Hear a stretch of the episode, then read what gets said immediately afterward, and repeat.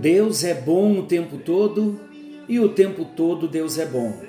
Graça e paz, amados, estamos juntos em mais um encontro com Deus.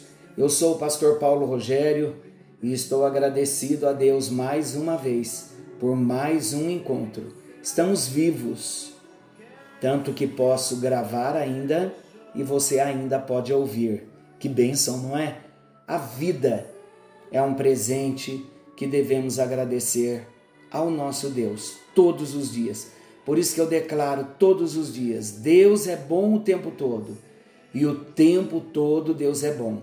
Porque Ele é bom, até em dar o ar para nós respirarmos, Ele é bom. Em tudo, Deus é bom. Olha a grande salvação que Ele nos deu em Cristo, as coisas novas que Ele faz a cada dia, as surpresas de Deus Venha o teu reino, Senhor. Cumpra o teu propósito em nós. Como é bom nós nos abrirmos para Deus, conhecermos o nosso Deus dia a dia e termos esta revelação do propósito que Ele tem para cada um de nós. Nesse ano de 2024, vocês já sabem, estamos trabalhando muito na igreja sobre a visão de discípulo, discipulado e discipulador temos um chamado de Deus. Primeiro chamado divino, ser filho de Deus. Mas depois que passamos pela porta, que é Jesus, pela, pelo milagre, pela experiência do novo nascimento, então recebemos uma segunda chamada, uma chamada para o ministério, uma chamada para o trabalho, uma chamada para sermos discípulos de Jesus. E nós encerramos o encontro anterior falando de dois benefícios de nós deixarmos ser usados como instrumentos nas mãos de Deus para alcançar outras pessoas. Qual é o assunto que estamos tratando? Estamos falando de lições importantes na obra de Deus através dos discípulos. E nós falamos sobre o sentido vertical a nossa comunhão com Deus unida ao sentido horizontal.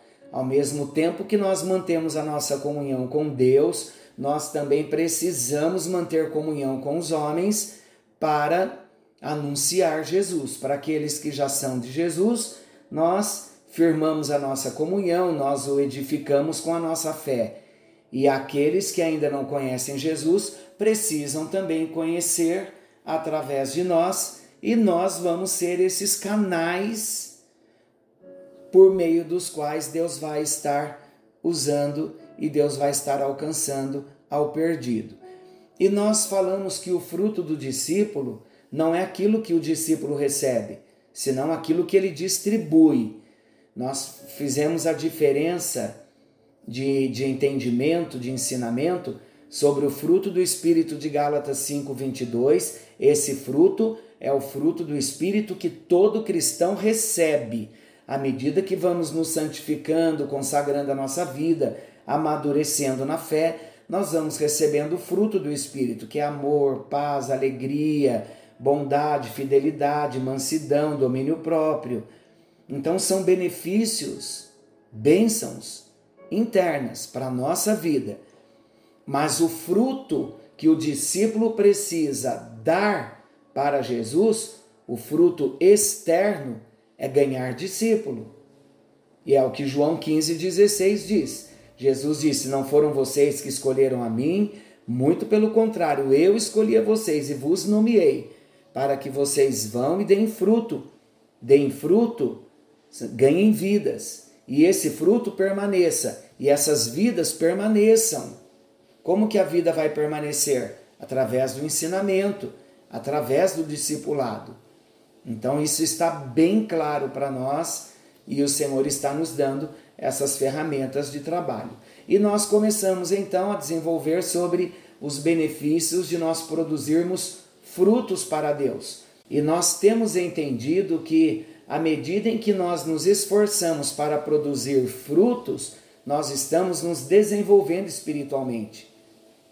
À medida em que nos desenvolvemos espiritualmente, estamos nos esforçando também para produzir fruto. O fruto traz o esforço para cuidar de alguém, o envolvimento com alguém, traz crescimento para nós. Esse é o primeiro benefício. Muitos não crescem porque não se envolvem com pessoas, não se envolvem com o chamado que o Senhor nos fez para buscarmos vidas e discipulá-las. Falamos também do segundo benefício. Nós aprendemos a remir o tempo. E nós falamos que remir o tempo é usar o tempo de um modo inteligente, com sabedoria, com aquilo que de fato é importante.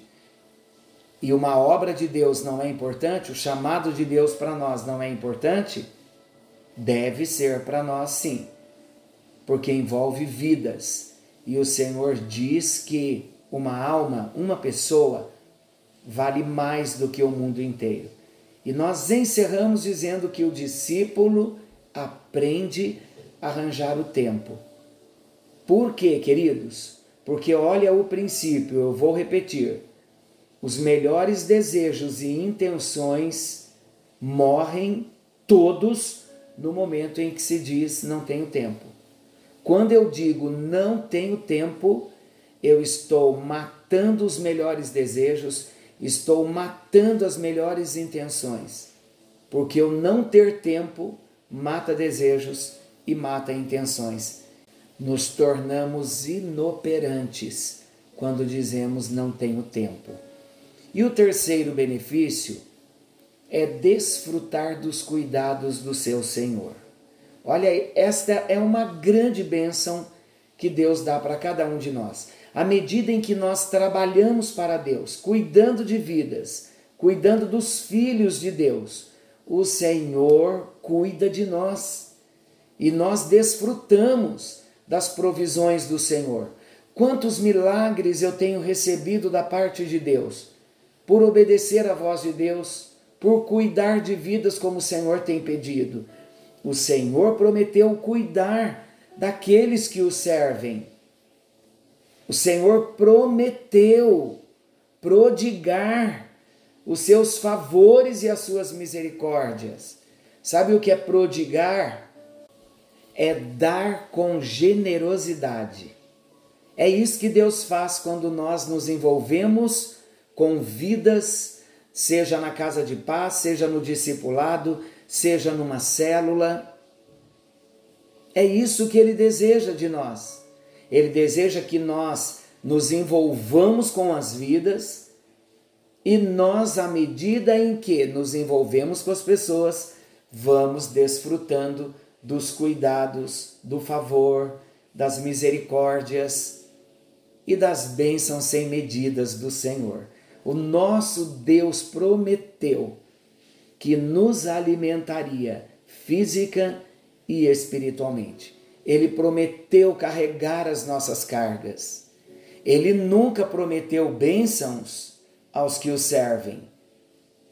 É o discípulo que goza desses cuidados e favores.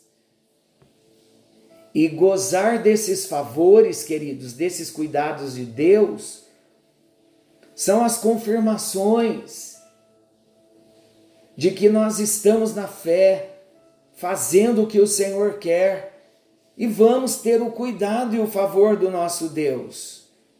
Ele não tem a obrigação, mas é graça. À medida em que nós nos envolvemos com as coisas de Deus, ele se envolve com as nossas coisas. Isso é um princípio. São estas experiências de um cuidado tão de perto de Deus que eu tenho usufruído ao longo de muitos anos na jornada ministerial. Então, desta maneira é que eu e você, como discípulos, vamos experimentar em nós mesmos o correr da água da vida. A água da vida está correndo aí?